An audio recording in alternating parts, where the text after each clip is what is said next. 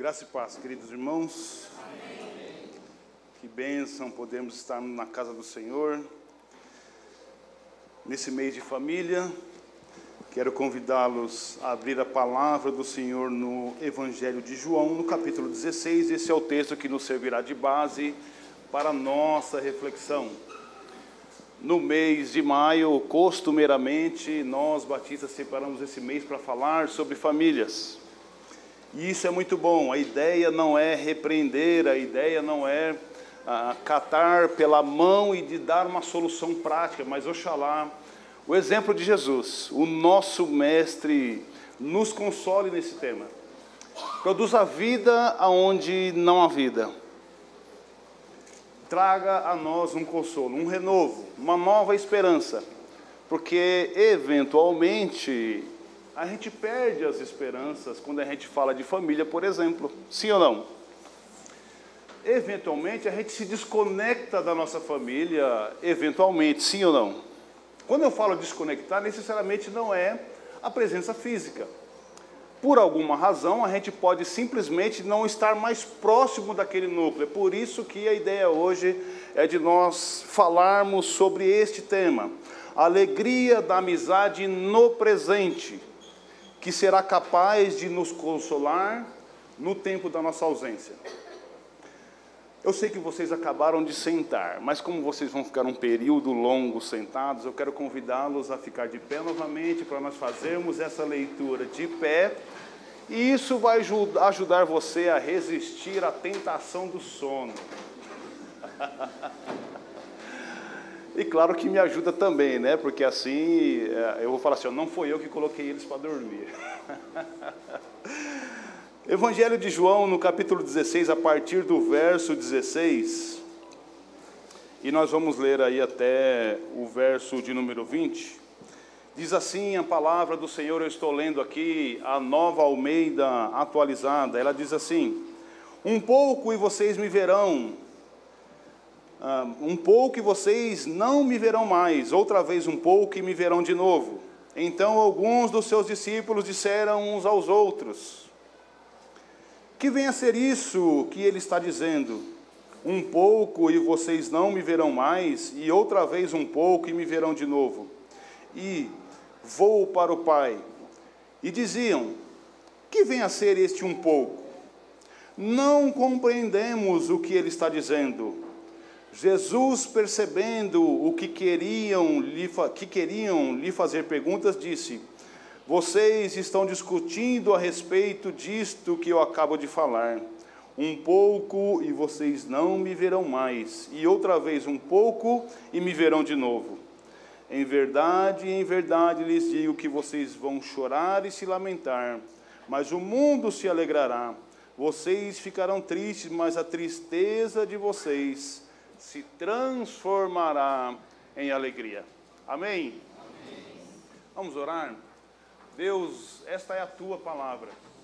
Pai, esta é a nossa esperança, Deus, que o Senhor abra a janela dos céus e derrame sobre a tua igreja uma porção ímpar, Deus, de consolo, Pai, de esperança, de renovo, de restauração, ó Pai, aonde está quebrado, onde está rompido os laços, que o Senhor, através do teu Espírito Santo, seja o elo que fortalecerá as famílias da tua igreja.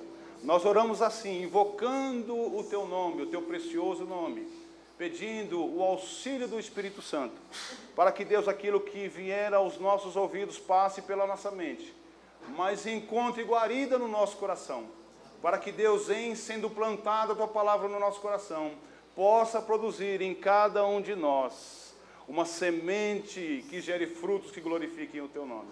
Nós oramos assim agradecidos em nome de Jesus. Amém e amém. Queridos irmãos, vocês podem sentar-se, se acomodar. Nós não queremos ferir o princípio da hermenêutica, tirando do texto, fora do seu contexto, para usá-lo como pretexto. Mas eu quero que vocês pensem nesse ambiente aqui como uma família. Que família é essa? Deixa eu dar uma ajustada aqui no. Para ele poder melhorar aqui. Vai me dando um sinal aí, meu irmão. o que eu quero é que vocês olhem para esta família, que na verdade é uma família, porque vocês lembram lá em Mateus no capítulo 10, quando Jesus chama os discípulos e os chama pelo nome.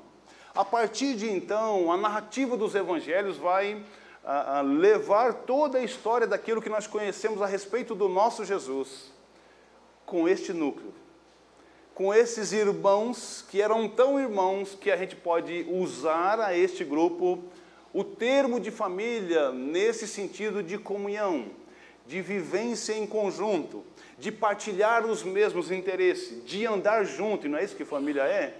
Pelo menos a gente espera que seja isso, né? Que família seja esse núcleo forte, esse núcleo de segurança, esse núcleo em que Deus nos permite ser bênção na vida de alguém. Então eu, como marido, tenho a oportunidade de ser bênção para minha esposa. Da mesma forma, minha esposa para comigo, assim como eu para com os meus filhos, e da mesma forma, os meus filhos para comigo. Então pensem nesta família que está aqui sendo base para a nossa ilustração.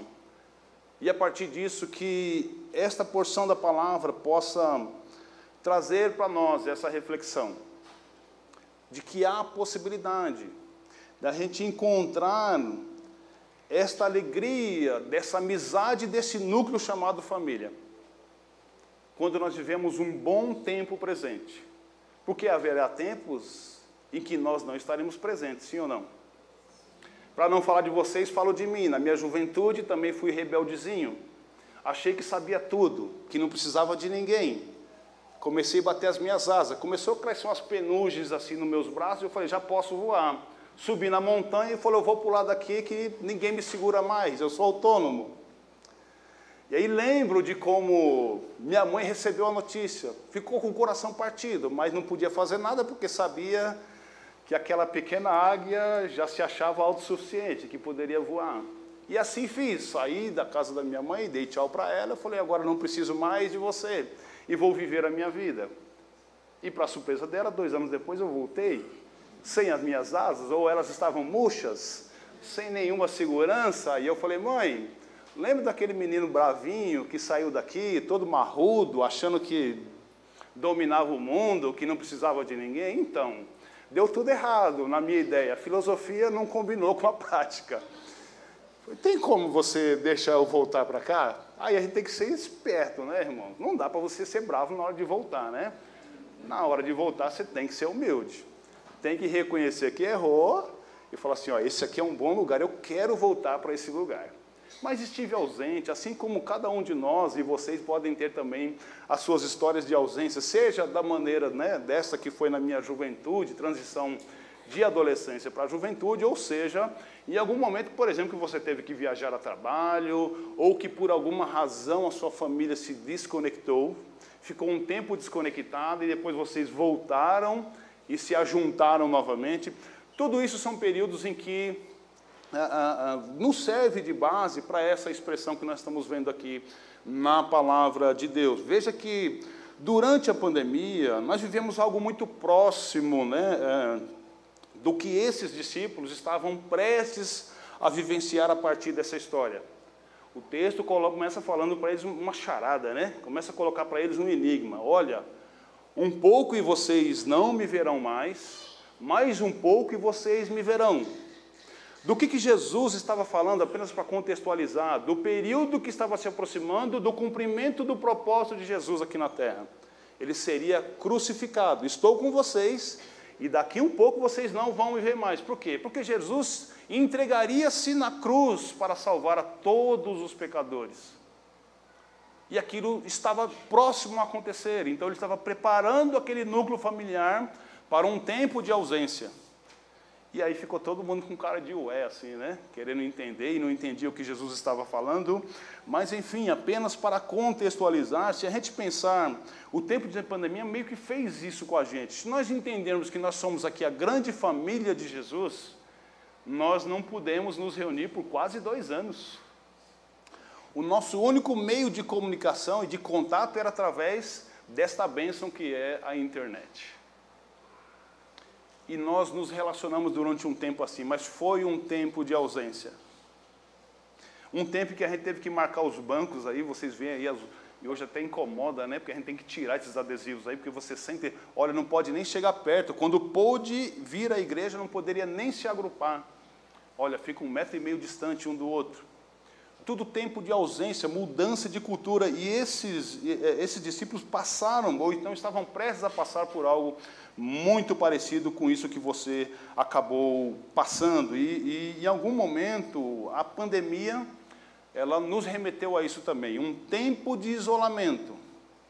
Aliás, assim, os cientistas sociais disseram que a família experimentou uma carga excessiva de família, porque agora a pandemia colocou todo mundo dentro de casa. Olha que coisa maluca, né?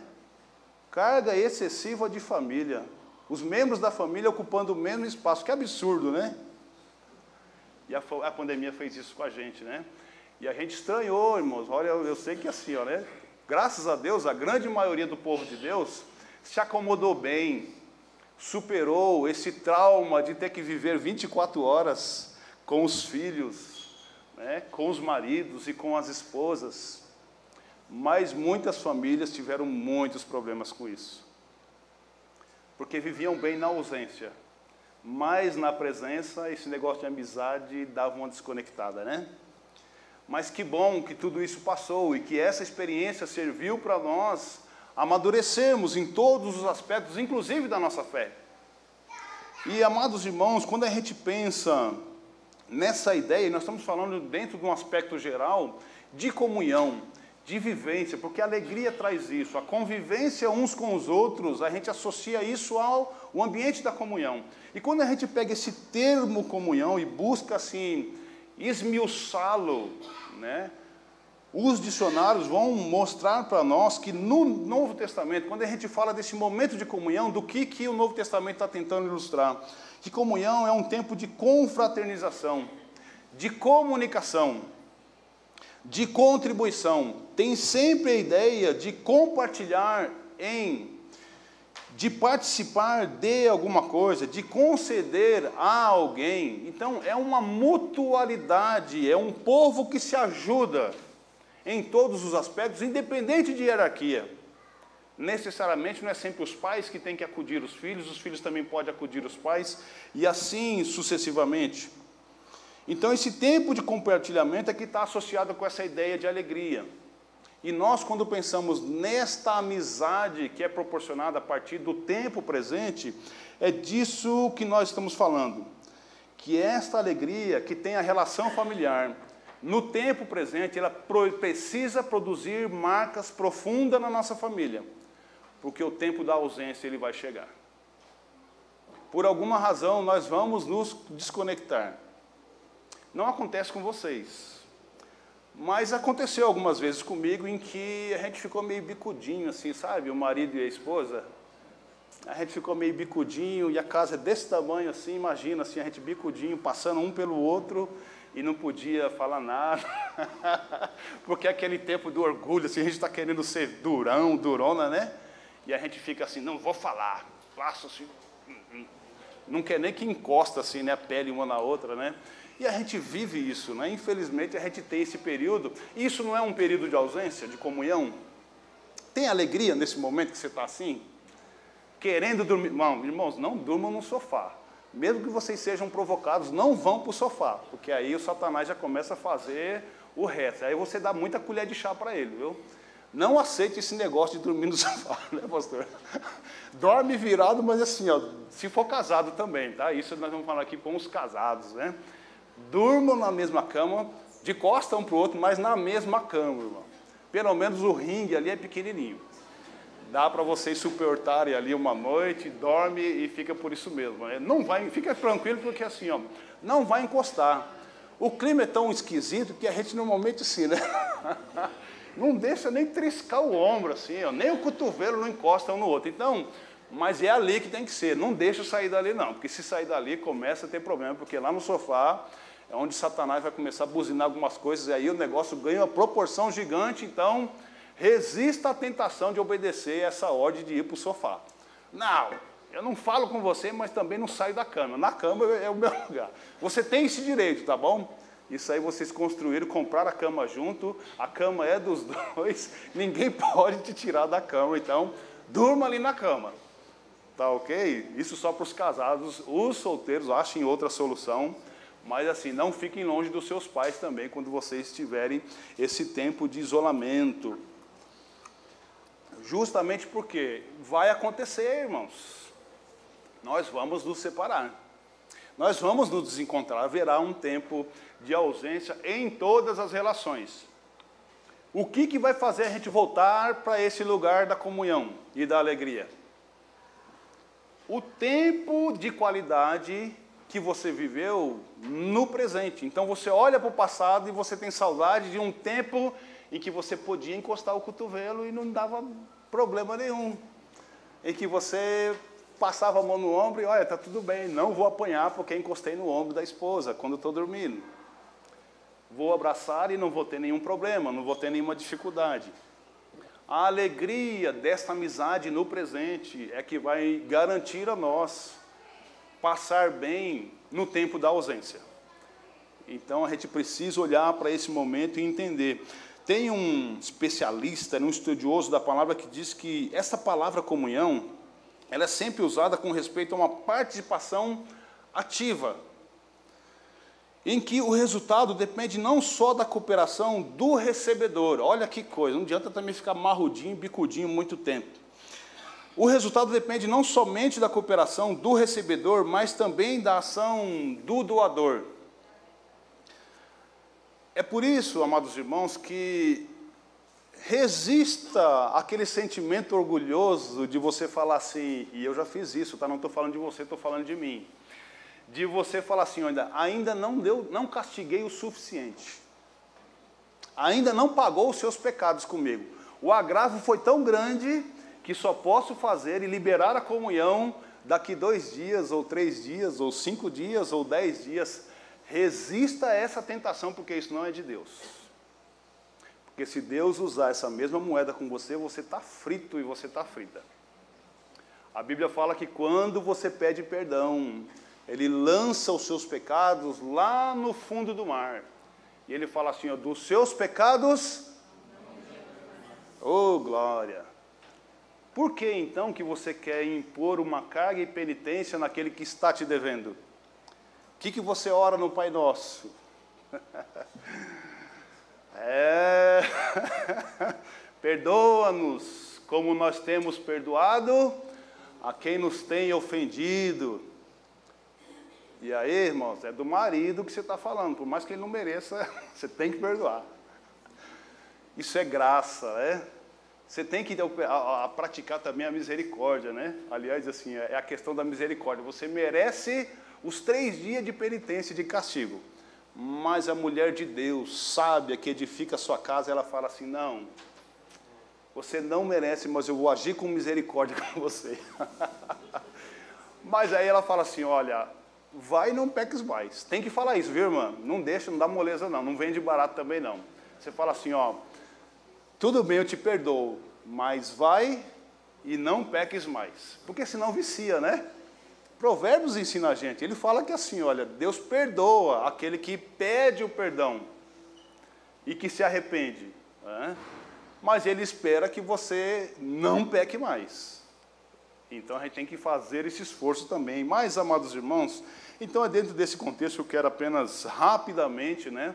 Falar com vocês a respeito de três pontos que, a partir desse texto, veja, quando a gente pensa na alegria da amizade no presente, que consola no tempo da ausência, isso está na comunhão da família e precisamos ter memória do exemplo de Jesus na cruz e nos fortalecer disso. Vamos novamente visitar o texto. O texto diz o seguinte, lá no verso 16: Um pouco e vocês me verão, uh, vocês não me verão mais, e outra vez um pouco e vocês me verão. Então alguns dos seus discípulos disseram uns aos outros que venha a ser isso que ele está nos dizendo, um pouco vocês me verão mais e outra vez um pouco não me verão e vou para o Pai. E o verso 18 diz: Que venha a ser esse um pouco, não compreendemos o que ele está dizendo. E aí o verso 19, Jesus percebendo que queriam lhes fazer pergunta, diz: Vocês estão discutindo a respeito disso que eu acabo de falar, um pouco e vocês me verão, e mais um pouco e vocês não me verão. E aí ele dá a solução da charada. Ele começa a trazer outros elementos que vão explicar para eles do que, que eles de fato estavam falando. Porém, irmãos, novamente Jesus usa do artifício da retórica, ele fala em verdade, em verdade, lhes digo que vocês vão chorar mas ele não explicou por quê. Mas o que estava no coração de Jesus é que aqueles discípulos vinham sendo preparados para aquele momento desde o encontro. Eles foram chamados como discípulos para seguir a Jesus e ter uma caminhada com Jesus e entender o que Jesus veio fazer no mundo e a partir daquilo auxiliar a Jesus no cumprimento da sua missão. Nós, quando somos inseridos dentro do ambiente de família, desde o momento em que nós chegamos, nós sabemos porque estamos construindo esse negócio chamado família. Que o papel ali é de sinergia. É de juntar a força de um menino com a força de uma menina, produzir outros menininhos e todos em comum acordo trabalhar com um único propósito. E se isso não ficar claro durante a caminhada em que as coisas estão boas, ah, queridos, no tempo da ausência vai ser muito difícil a gente entender. Faço essa analogia. Será que não estamos andando como esses discípulos que Jesus está o tempo todo falando? Ei, se toca. Ei, aonde está o princípio que você acordou lá no passado? Você assumiu um compromisso diante das testemunhas que você não abandonaria este barco até que a morte o separasse. O que aconteceu com essa promessa? O que Jesus está fazendo com os discípulos é justamente isso. Em verdade, em verdade lhes digo que vocês vão chorar, vocês vão se lamentar. Mas, irmãos, promessa de Deus, olha que consolo. E nós somos assim o tempo todo, recebemos a parte de Deus essas promessas. Quando ele diz, a partir desse texto, o mundo se alegrará. Ele está falando assim: olha, eu não me importo com mais nada, eu não vou abrir mão do meu propósito. E por que, que nós, no tempo presente na nossa família, a gente abre mão desta comunhão, deste tempo de qualidade enquanto estamos em família, em vez de construirmos raízes profundas, árvores sólidas que produzam sombra no tempo do sol? Nesse tempo de ausência, ele vai produzir sombra, conforto, esperança, para você poder passar por aquele tempo de crise. E a gente esquece disso. A gente vive de maneira relaxada, displicente no ambiente de família. Como quem diz assim, aí a gente faz a inversão, né? Ora, se assumir um compromisso comigo, de estar comigo, até que a morte nos separe,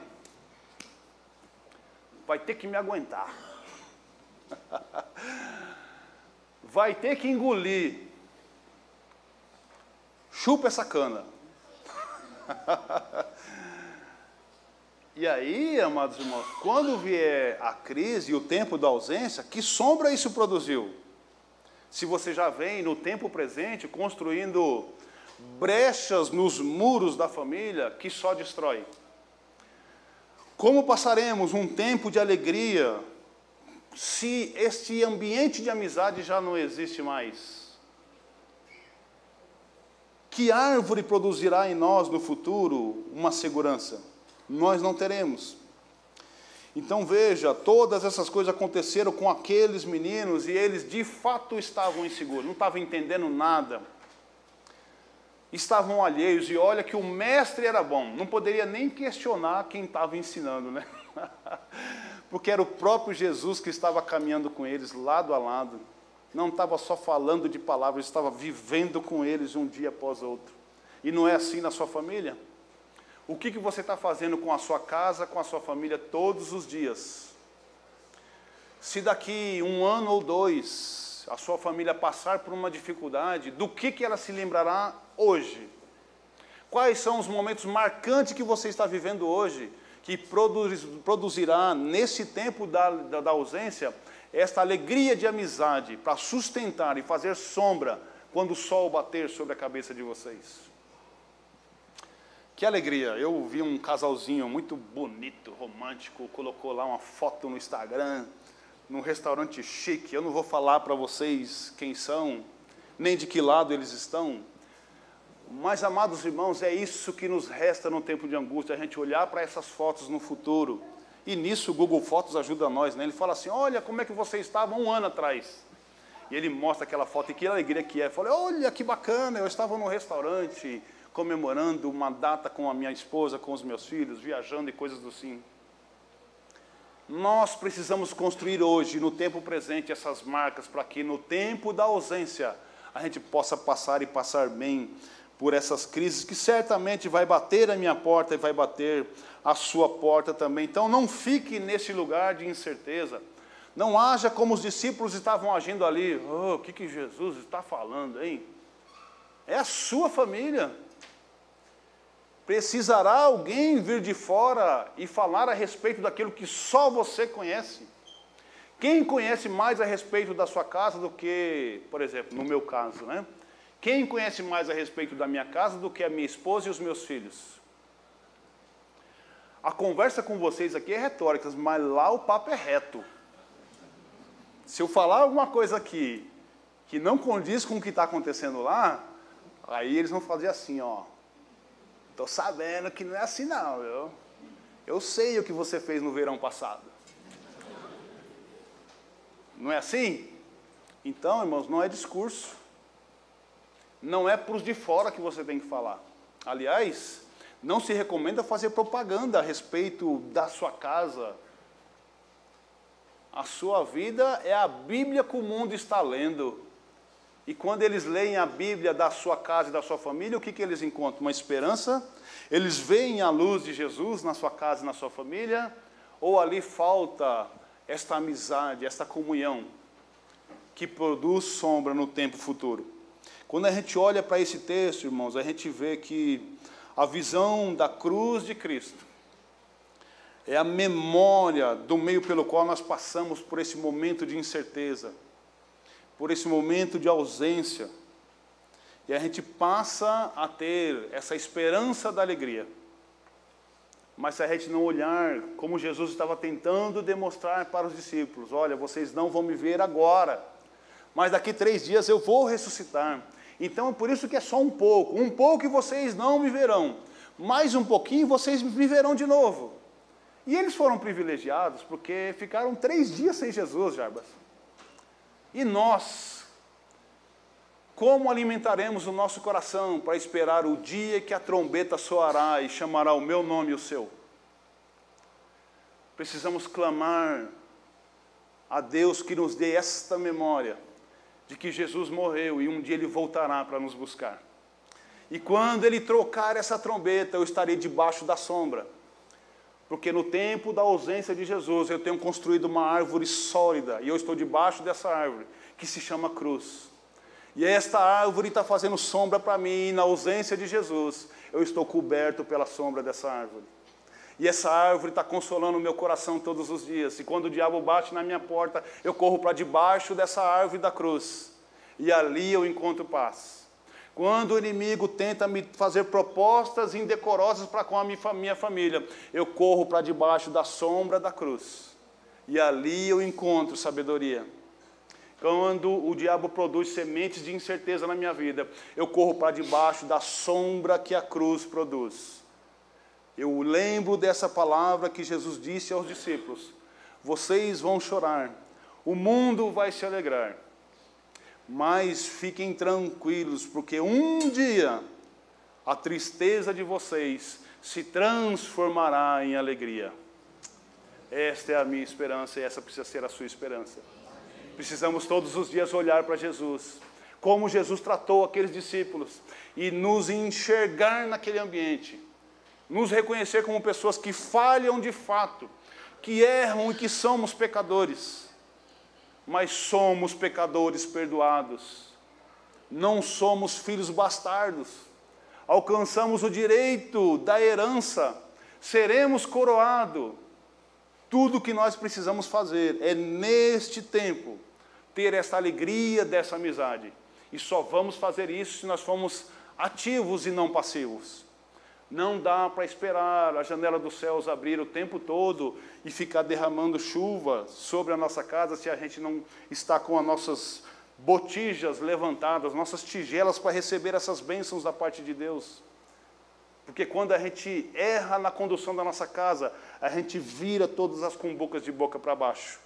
E a bênção bate e vai escorrendo, e você não consegue reter as bênçãos de Deus. Mas o que Deus tem para mim e para você é alegria, é alegria, né? No segundo ponto, alegria da amizade no presente que consola na ausência, é que na família nós precisamos ter frequência na mesa, porque é isso que de fato alimenta né, essa esperança e vai nos consolar no futuro. O texto, amados irmãos, se a gente fizer uma construção a partir daquilo que Jesus fala para esta sua família, quando ele estava prestes a partir, em algum momento ele fala assim: Olha, sentem-se à mesa, prepare os elementos da ceia, porque nós vamos ter um último momento de comunhão. E ele prepara os discípulos para a última ceia. Que privilégio é ser chamado para Jesus e participar dessa mesa. Aqueles discípulos tiveram uma honra ímpar de estar ali naquela mesa, ceando a última ceia de Jesus, antes da sua morte e da sua ressurreição. E a partir de então, Jesus deixa uma instrução para eles. Olha, você está vendo isso que nós vamos fazer aqui na mesa? Isso se chama comunhão. Isso se chama fraternidade, isso se chama elo, isso se chama vínculo. Nós estamos nos unindo em torno do corpo e do sangue. Ele está falando assim: ó, do meu corpo que será entregue por vós, do meu sangue que se tornará a nova aliança. Não será mais o sangue derramado de bodes e de ovelhas, será o meu sangue que será vertido em favor de vocês. E vocês devem fazer isso todas as vezes que vocês lembrarem de mim um momento de comunhão em que muitas vezes a gente perde a oportunidade de ter frequência. Não podemos perder a oportunidade de ter a frequência de participar da mesa da ceia do Senhor, porque é Jesus que está nos dando esse privilégio de sentarmos à mesa com Ele e falarmos assim: Maranata, a hora vem, Senhor Jesus. Apressa-te em buscar a tua igreja, porque eu estou ansioso, porque eu tenho a segurança que no dia que essa trombeta soar, eu estarei entre os escolhidos. Amém? Amém? Precisa provocar em nós essa sensação. A frequência da mesa na sua casa não pode ser diferente. É esta frequência em que todos os membros têm a alegria de estar naquele lugar, é que vai produzir nesta família um tempo futuro em que qualquer membro dessa família que se desconectar, ele, quer, ele irá querer voltar para esse ambiente, porque esse é um bom lugar. Porque esta família é uma família especial. Porque essa é uma família, é uma família que dá gosto de você estar. Aquela alegria de que o esposo ou a esposa ou os filhos saem de casa, mas têm ansiedade de voltar, porque ali é um lugar onde Deus ordena a paz e a bênção. Agora, se nós não cuidarmos desse jardim, se não tirarmos dele as ervas daninhas, os ruídos de comunicação, aquilo que nos ferem, e se tem uma coisa que casais são especialistas em fazer, aliás, não só casais, pais e filhos também, e me coloco também nessa mesma situação, é de fazer aquele negócio que a Bíblia fala que o ferro com o ferro se afia. Mas você já viu o resultado do encontro de dois ferros? Aquilo que na usinagem a gente chama de cavaco. Quando um aço duro encontra com um aço um pouquinho mais mole, ele tira uma lasca daquele ferro mais frágil. E nós na comunicação, às vezes nós fazemos isso uns com os outros. Nós somos ferro afiando ferro, quando não deveríamos ser. Nesse aspecto, deveríamos ter a nossa comunicação dosada pela graça e pela misericórdia. Confesso aqui o meu pecado, que às vezes sou duro. Mas precisamos tomar esse cuidado para que a gente não machuque demais, porque Deus nos confiou para entregarmos a Deus, porque seremos cobrados disso.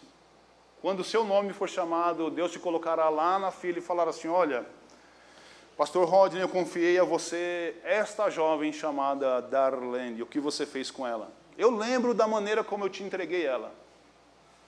Ela estava assim, estava assim e estava assim. E eu sei como você está me devolvendo ela. Tomara que ele fale assim, ela está melhor. Porque se ele fala assim, ela está pior do que a maneira como você encontrou ela, né, Gildo? aí, irmão, ele vai falar assim, aí ele pega o galardão, né? Você está vendo aquela mansão que tem lá? Porque você fez isso, já vai ser um pouquinho mais para cá. Aí vem vindo da Zona Sul para a Zona Leste, né? Zona Sul é lugar rico do céu, né? Aí eu falo, ó, não vai mais para a Zona Sul. Você está chegando perto do centro mas você está devendo também porque você fez isso com o seu filho. Eu entreguei Gustavo e Larissa na sua mão, e eu lembro como eu entreguei. Eles eram pequenininhos assim, ó, pituchinho. E o que, que você fez com ele? Criou eles. Olha os monstrinhos que eles se tornaram aqui, ó. Não é verdade, tá? Eles são uma bênção. Mas já pensou se Deus falar isso para mim, para você? Olha como você está entregando os seus filhos para mim. Saiu do, do centro, já está vindo mais para a Zona Leste.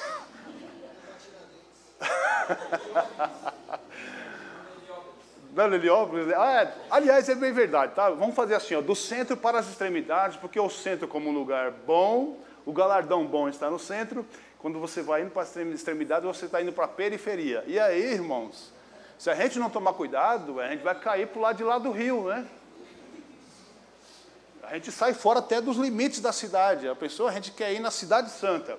E aí Deus fala assim, a cidade santa só vai até ali. Você está, estou cobrando de você, e a gente precisa ter essa, né, embora seja apenas uma ilustração, é disso que nós estamos falando, amados irmãos. O seu galardão depende do quanto você investe em vida, no tempo presente. Você vai ser galardoado. Olha que palavra difícil. O seu galardão depende daquilo que você faz em vida. O nosso culto a Deus é em vida, a gente não ora pelos mortos. Não dá, irmão, para pedir perdão pelo pecado daquela pessoa que já morreu. Ele tinha que ter pedido perdão enquanto estava em vida. E reparado, não feito a manutenção do seu pecado, né? Então, veja, o que a gente precisa é voltar a essa mesa com frequência. Nós que estamos na casa, preparar essa mesa, adornar ela. Quando eu falo mesa, não é só a questão da comida, mas porque a mesa é aquele momento de comunhão. A sua casa precisa ser esse lugar adornado em que seus filhos gostam de estar ali. Eles têm prazer de estar ali, eles voltam ali com frequência.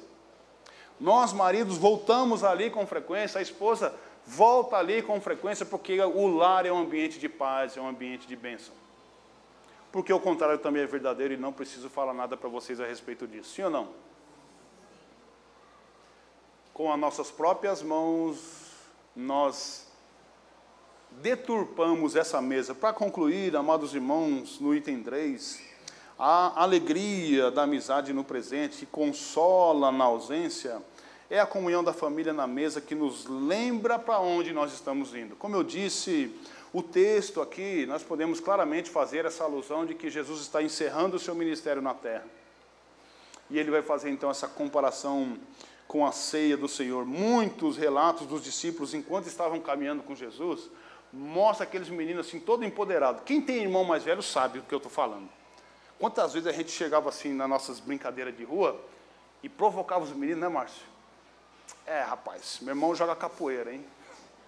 Meu irmão luta karatê. E a gente folgava com os meninos, contando com o irmão mais velho, né? A gente fazia isso e a gente provocava mesmo, confiando em alguém. Esses discípulos, eles estão assim, ó, claramente eles tinham esse ambiente de segurança. Vocês lembram quando Lucas registra lá no capítulo 8 a questão da tempestade no mar? O que, que Jesus estava fazendo no barco? Estou nem ligando para essa tempestade. Nem é comigo. E os discípulos desesperados, né? Meu Deus. Mas eles tinham a solução ou não tinha? Quem era a solução deles? Aí Jesus está dormindo, acho que ficava pensando assim, né? Quem vai acordar o mestre? Acho alguém. Mestre. E aí a gente tem aquele, aquele cântico, né, do cantor cristão, não se te dá que morramos. Não está vendo a tempestade, nós vamos morrer, o barco vai afundar. Mas existia uma segurança. A Bíblia fala que aqueles homens eram seguros porque andavam com Jesus. Sua família anda com Jesus? No momento da tempestade, a quem você clama? Você lembra de que Jesus é esse braço forte? Você lembra que Jesus é aquele que acalma a tempestade, que livra a gente do risco e do perigo da morte? Precisamos desenvolver isso. Porque assim, isso eu tenho certeza que os discípulos tinham. Eles não tinham nenhuma dificuldade com isso. Na hora da dificuldade, Jesus, Jesus, Jesus, e Jesus vinha em socorro deles. Assim somos nós. O texto de João, no capítulo 16, um pouco antes do texto que a gente leu, ele, o próprio Jesus vai falar que ele precisava ir para que o Espírito Santo viesse nos consolar e nos guardar. E hoje nós vivemos sob a guarda do Espírito Santo. Ele é o nosso consolador o tempo todo. No tempo da angústia, é a Ele que nós recorremos. Ele está vivendo conosco, não ao nosso lado, mas dentro de nós porque um dia entregamos o nosso coração a Jesus. E tudo que a gente precisa fazer são aquelas orientações que a própria palavra nos instrui. Deixemos para trás as coisas que nos embaraçam, o pecado que tão de perto nos persegue. São essas coisas que nos fazem, fazem ter aquela, aquela sensação de ausência, como se Deus não estivesse junto de nós. Ah, mas quando nós oramos, quando nós dobramos o nosso joelho e clamamos a Deus por misericórdia, Deus merecia o castigo, mas me dê do seu perdão, eu me arrependo do meu pecado. E imediatamente o Espírito Santo levanta-nos pela mão e nos coloca de pé. E a gente não pode perder essa expectativa, amados irmãos. Existem vários exemplos bíblicos a respeito da ceia, e quando a gente fala desse aspecto da ceia, existe algo que está implícito ali na ceia, que não tem a ver somente com o tempo presente. Mateus, no capítulo 26, o verso 29 diz assim: Digo a vocês que desta hora em diante nunca mais beberei deste fruto da videira. Ele está falando da última ceia. Até aquele dia em que beberei com vocês o vinho novo no reino de meu Pai. Quando nós olhamos para a nossa família e tentamos enxergar como esse texto nos alcança, precisamos lembrar para onde nós estamos levando a nossa família. Porque Jesus tinha muito claro onde ele reencontraria os discípulos. E o texto fala: no reino de meu Pai. Em outro texto, ele vai falar assim: ó, vocês estarão comigo. O que, que ele falou para o ladrão da cruz?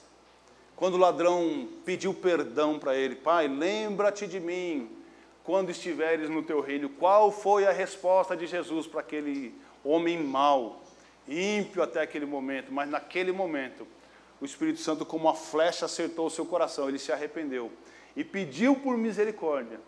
E a resposta de Deus para ele foi: Hoje mesmo estarás comigo no paraíso. Oh, glória!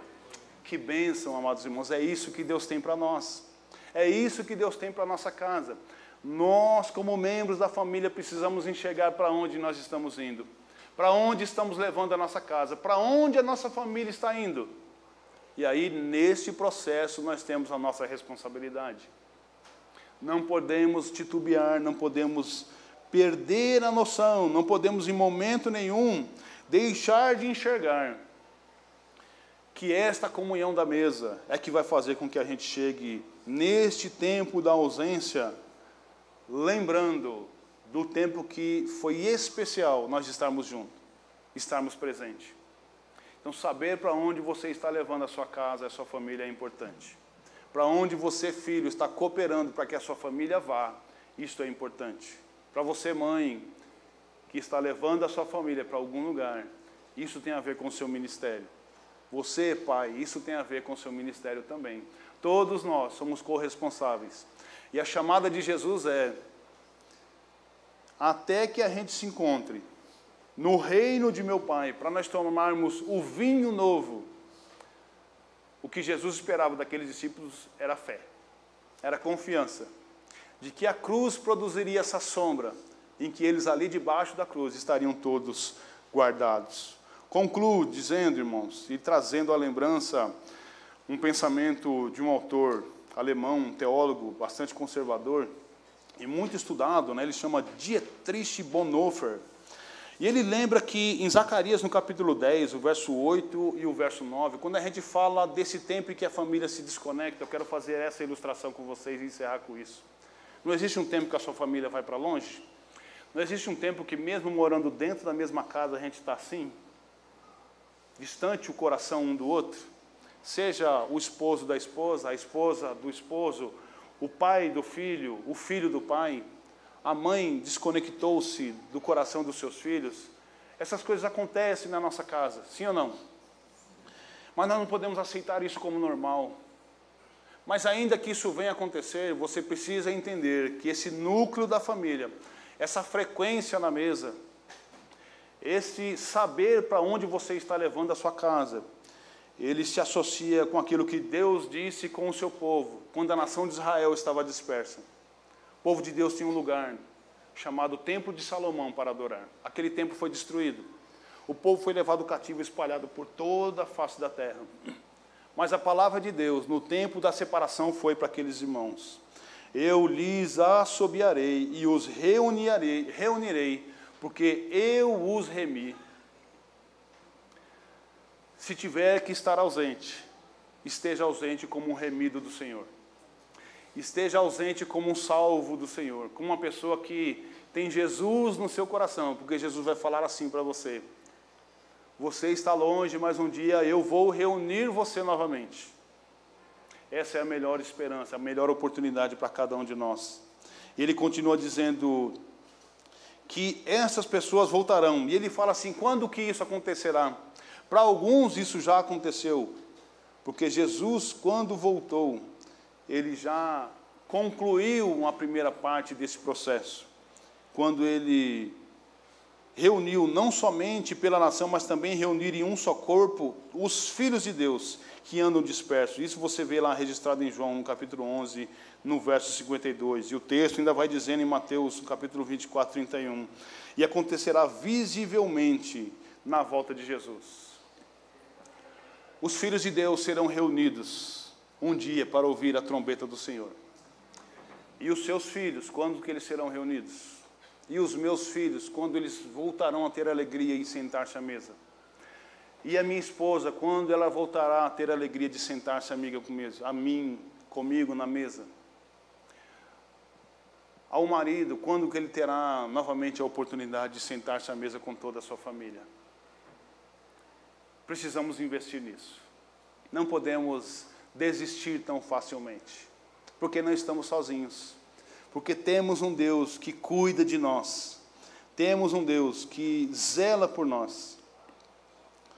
A alegria da presença física de outros cristãos constitui um fortalecimento incomparável. A gente vê isso registrado no texto da palavra de Deus. Lembro das suas lágrimas, estou ansioso por ver você, para que eu transborde de alegria. Foi a palavra de Paulo com saudade de Timóteo. Oxalá que eu e você, no tempo da ausência, a gente encontre na nossa memória e no nosso coração como foi um tempo de alegria e de presença marcante, para que a gente queira voltar para esse lugar. Amém? Nós vamos orar, eu gostaria que você ficasse de pé. E nessa oração, que você peça a Deus que Ele te dê esta oportunidade, que você tenha esta alegria no tempo presente, que Deus dê estratégias para você para que a sua casa seja uma bênção, a sua família seja uma bênção. Que esse tempo que vocês estão vivendo seja um tempo de fincar raízes e de plantar sementes. E que essas sementes cresçam e produzam sombra, assim como a cruz de Jesus nos dá a segurança de que estamos aguardando a volta do nosso Salvador. Que a sua família tenha novamente a alegria de sentar-se à mesa porque a frequência é importante. Não dá para nós vivermos dentro de um ambiente de normalidade com a nossa família dispersa. Que Deus dê estratégia para você, para você mostrar para sua família onde você quer levar eles. Que eles tenham a segurança ao olhar para as suas ações, de que você está conduzindo-os com alegria, com motivação que você quer o bem da sua casa e da sua família. Você pode orar? Deus, essa é a tua palavra, Pai, que consola o nosso coração. Que alegria, Jesus, é saber que ainda que aqueles discípulos não enxergavam o propósito de Deus para a vida deles, o Senhor, por graça e por misericórdia, orientou. O Senhor pegou cada um deles pela mão. O Senhor entendeu que eles estavam num ambiente de ignorância, Pai, eles não conheciam o que estava acontecendo. Assim, Pai, eu te peço, Deus, pelas famílias da tua igreja. Pai, se as nossas famílias estão vivendo esse momento em que não estão entendendo o que está acontecendo com ela, se, Pai, as famílias da tua igreja não estão entendendo os propósitos que o Senhor tem separado para cada uma delas. Deus querido, se as famílias da tua igreja perderam a alegria de sentar-se à mesa e viver um tempo de comunhão, se Deus já não tem mais aquela alegria da amizade, e já não tem mais recursos para enfrentar o tempo da ausência, em nome de Jesus nós erguemos as nossas mãos aos céus e pedimos, Espírito Santo de Deus, abra as janelas dos céus, derrame perdão sobre a tua igreja, Pai, derrame perdão sobre a nossa casa, derrame perdão, Deus, sobre a nossa fala que é áspera, sobre as ofensas que nós produzimos, porque nós falamos ou porque nós deixamos de falar, porque nós agimos ou porque nós deixamos de agir. Deus, em nome de Jesus, queremos voltar, ó Pai, como igreja do Senhor, a este lugar em que o Senhor confiou a nós uma família, e aquilo foi bênção para cada um de nós. Nos leva para este lugar, nos lembre deste primeiro amor que nós vivemos, de cada momento feliz que nós passamos. E Deus, em nome de Jesus, coloque saudade no coração da tua igreja, para que voltemos a este lugar para que não desistamos das nossas esposas, para que as esposas não desistam dos seus maridos, para que os pais não desistam dos seus filhos, para que os filhos invistam nos seus pais. Deus, em nome de Jesus, nós repreendemos toda a obra de Satanás contra as nossas famílias, Pai, colocando sementes de discórdia. Em nome de Jesus, nós te pedimos, Espírito Santo de Deus Abra os nossos olhos para enxergar as ciladas de Satanás.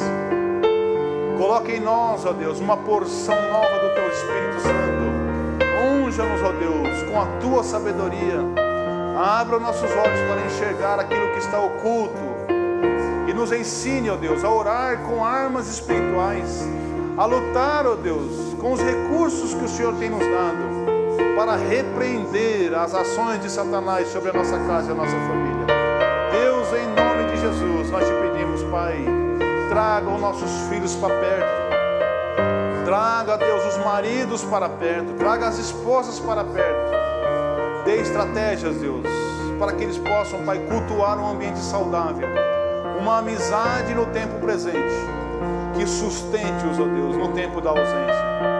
Deus querido, se há entre nós pessoas que um dia estiveram, ó Deus, no aprisco do Senhor, Estava, ó Deus, vivendo um momento de comunhão íntimo com a tua igreja e por alguma razão, ó Deus, deixaram de frequentar esta mesa.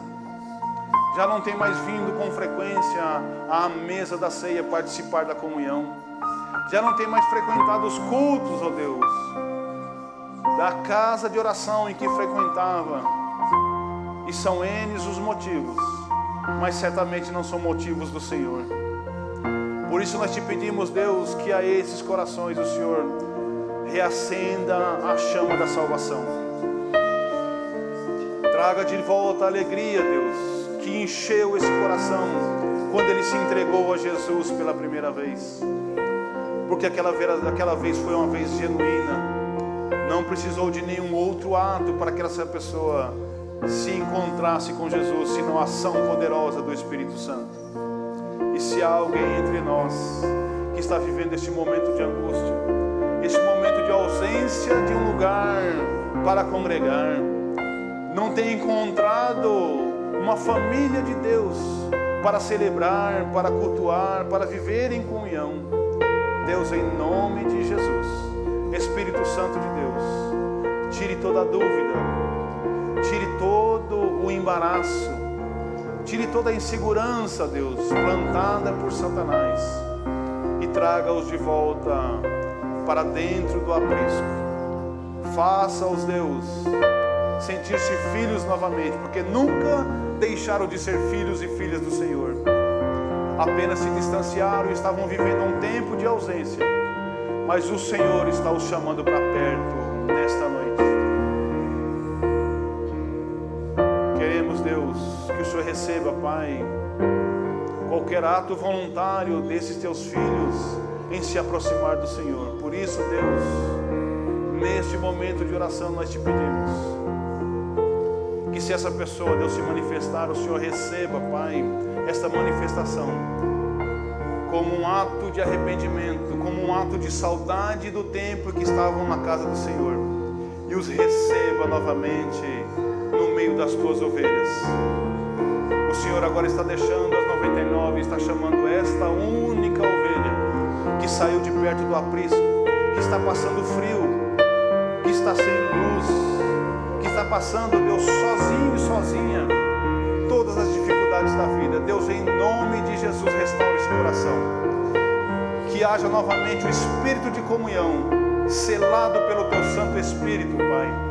Para que novamente esse coração sinta, Deus, que nunca deixou de ser filho, que nunca deixou de ser filha, e que o Senhor, como bom pastor, está recebendo-a em teus braços novamente.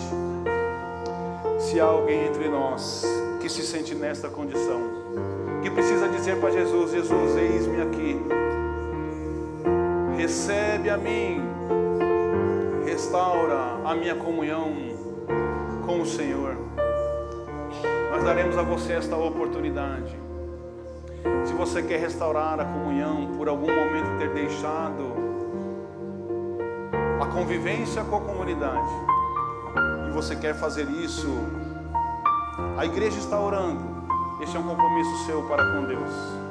Você pode fazer isso apenas levantando a sua mão e nós vamos entender e orar pela sua vida, para que ao levantar a sua mão, você de fato tenha forças e restaure a sua comunhão com o Senhor, para que você viva plenamente a alegria de fazer parte da mesa do Senhor. Há alguém entre nós que sente a necessidade de entregar-se a Jesus, restabelecendo a sua comunhão com Cristo. Levante a sua mão e nós vamos orar por você. Há alguém entre nós que quer novamente fazer esse recompromisso com Jesus. Levante a sua mão e nós vamos orar por você. Há alguém entre nós que nunca teve um encontro com Jesus e gostaria de aproveitar esta oportunidade entregar o seu coração a Jesus e dizer: Jesus, eu quero sentar-se à mesa com você. Perdoe os meus pecados e me aceite como filho e como filha.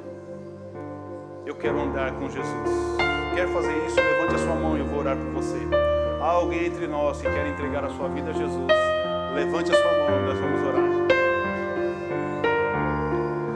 Deus, nós confiamos a Ti, ó Deus, a Tua palavra, porque é o Espírito Santo que opera no seio da Tua igreja.